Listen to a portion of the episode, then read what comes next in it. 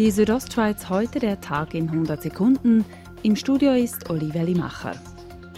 Wegen des Coronavirus arbeiten dieser Tage viele Leute unter speziellen Bedingungen, sprich im Homeoffice. Auch für Landwirte gelten die Maßnahmen des Bundes, Hände waschen, Abstand halten. Dies ist eine große Herausforderung, wie Thomas Roffler, Präsident des Bündner Bauernverbands, sagt. Ich, wenn man schwere Arbeit erledigen muss, wenn man Gegenstände lupfen muss oder mit Tieren arbeiten muss, wo man zu zweit sein muss, oder bei äh, Sachen auf dem Feld, wo man äh, eine Arbeit zu zweit ausführen muss. Die Hofläden bleiben laut Roffler nach wie vor offen.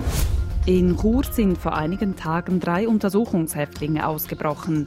Die drei flüchteten aus dem Polizeikommando an der Ringstraße. Die Mediensprecherin der Kantonspolizei Graubünden, Anita Senti, sagt zum Stand der Ermittlungen.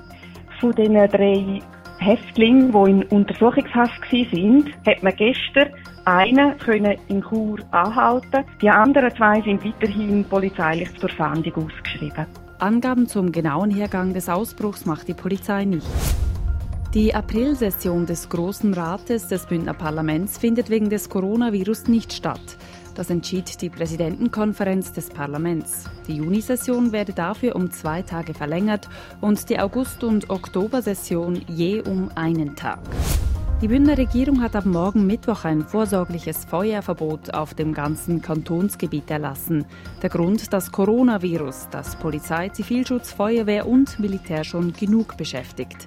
Das Feuerverbot gilt bis auf Widerruf.